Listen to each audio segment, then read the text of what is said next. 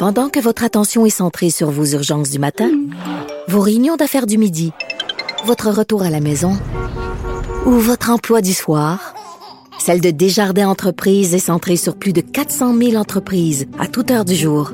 Grâce à notre connaissance des secteurs d'activité et à notre accompagnement spécialisé, nous aidons les entrepreneurs à relever chaque défi pour qu'ils puissent rester centrés sur ce qui compte, le développement de leur entreprise.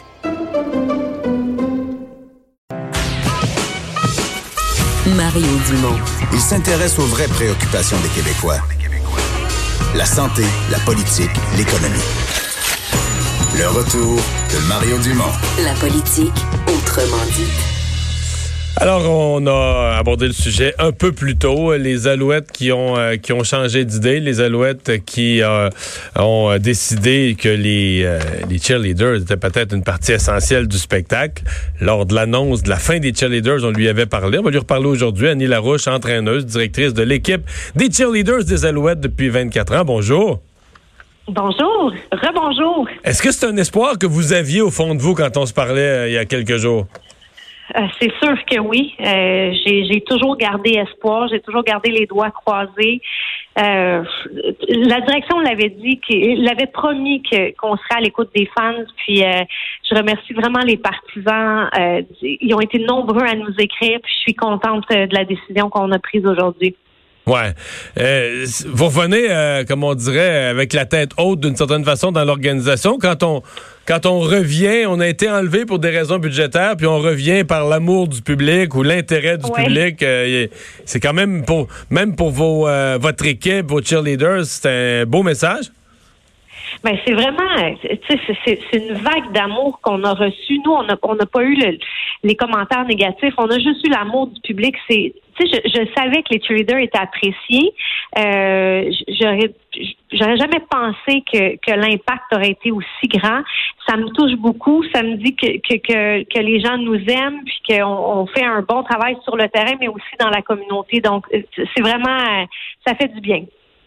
Est-ce que vous avez euh, peur que, je sais pas, le retour avec les, gens de l'équipe, avec ceux qui vous avaient annoncé la, la fin, avez-vous peur que ça demeure tendu, qu'on qu'on soit pas capable de recoudre ça, ou vous pensez qu'on va, on va réussir? Parce que quand même pas un petit épisode, l'épisode d'un j'allais dire d'un congédiement, mais en tout cas d'un retrait de l'activité, euh, euh, le deuil autour de ça, l'annonce publique de ça.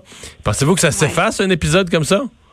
Ben oui, ça s'efface parce que euh, on, on, se parlait ce matin, j'étais j'étais en rencontre avec notre président, puis il était vraiment heureux de m'annoncer cette nouvelle-là. Tu sais, je veux dire, on est euh, c'est une bonne nouvelle. Je, je, suis pas amère du tout, bien au contraire. Je trouve que c'est une force de, de pouvoir euh, écouter puis reconsidérer. On était à l'écoute de, des partisans, puis tu sais, j'ai toute mon admiration pour ça. Donc non, non, non, j'ai pas, je suis, je suis pas amère. Au contraire. Euh, ça m'intéresse comment ça s'est passé. Euh, quand est-ce que vous l'avez? On vous a convoqué ce matin? Oui, j'avais une rencontre ce matin. Puis, qui a été euh, annoncé, on vous a convoqué quand? Durant le week-end, euh, très tôt ce matin? Euh? Oui, ben j'avais déjà une rencontre de prévue. donc, dès que je suis rentrée dans le meeting, j'ai eu la nouvelle à la seconde près. Puis, Mais vous l'attendiez pas à ce moment-là? Vous vous doutiez pas que le meeting, c'était ça, là? Non, parce qu'on a des meetings à tous les lundis matin, donc c'était normal. mais je, je, vous avoue que je je pèse, euh, je, suis moins lourde ce matin. J'étais moins lourde ce matin. Ah, oh, Seigneur, j'ai un poids qui est débarqué des épaules. Et là, donc, vous m'aviez raconté la semaine passée que vous avez envoyé, vous aviez envoyé une espèce de chaîne de courriel pour annoncer la mauvaise nouvelle à tout le monde. Est-ce que le courriel inverse est reparti?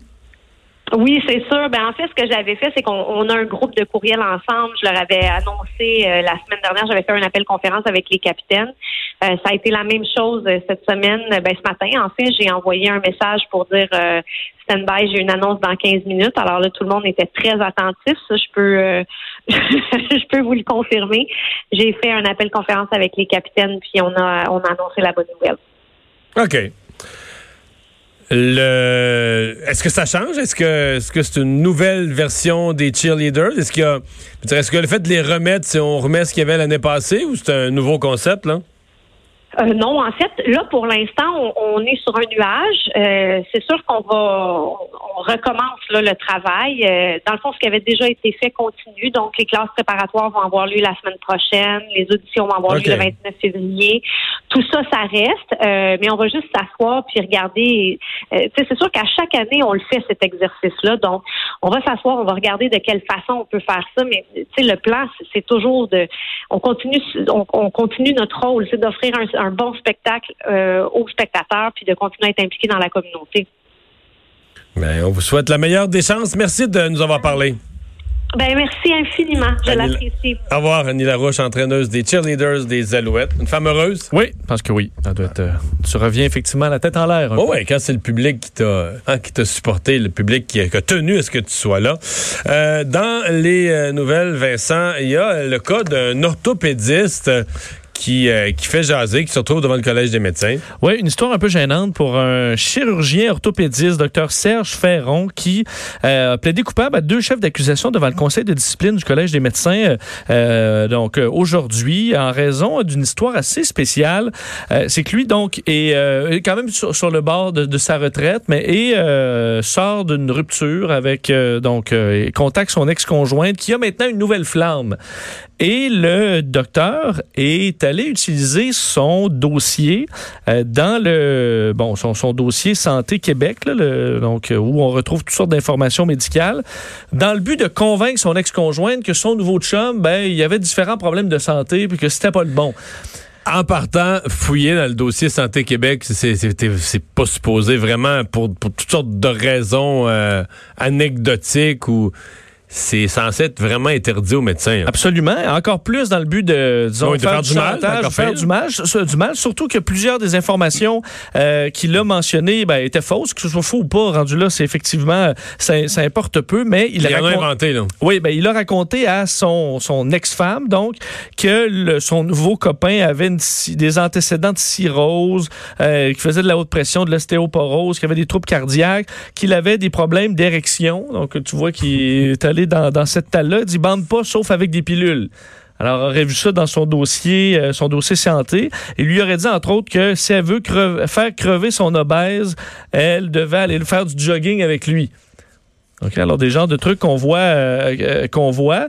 Et euh, alors elle il a tenté de la, de la convaincre de, de- de reprendre avec lui et tout ça, mais en utilisant de l'information médicale totalement confidentielle. Et donc, elle Alors, a il- porté plainte? Oui, plaidé coupable donc aux deux chefs d'accusation, de sorte que, ce qu'il y a d'un peu particulier, c'est que là, la peine, tu vas voir, c'est quand même pas énorme. là. Les deux parties ont recommandé une radiation de quatre mois.